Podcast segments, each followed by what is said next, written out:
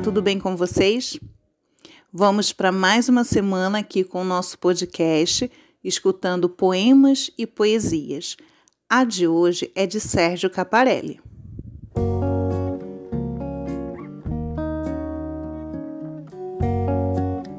A semana inteira.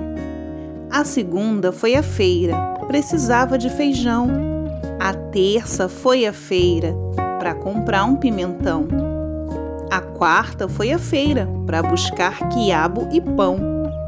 A quinta foi a feira, pois gosta de agrião. A sexta foi a feira. Tem banana? Tem mamão? Sábado não tem feira e domingo também não. E aí, o que, que vocês acharam? Hum, conhecem uma feira? Já foram? Banana, laranja, quem vai querer? Olha o limão. Agora chegou o momento da nossa experimentação.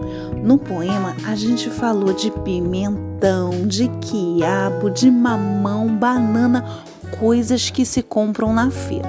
Você vai ver aí na sua casa as coisas que você tem, que são compradas na feira, e aí você vai criar uma escultura você vai criar uma forma.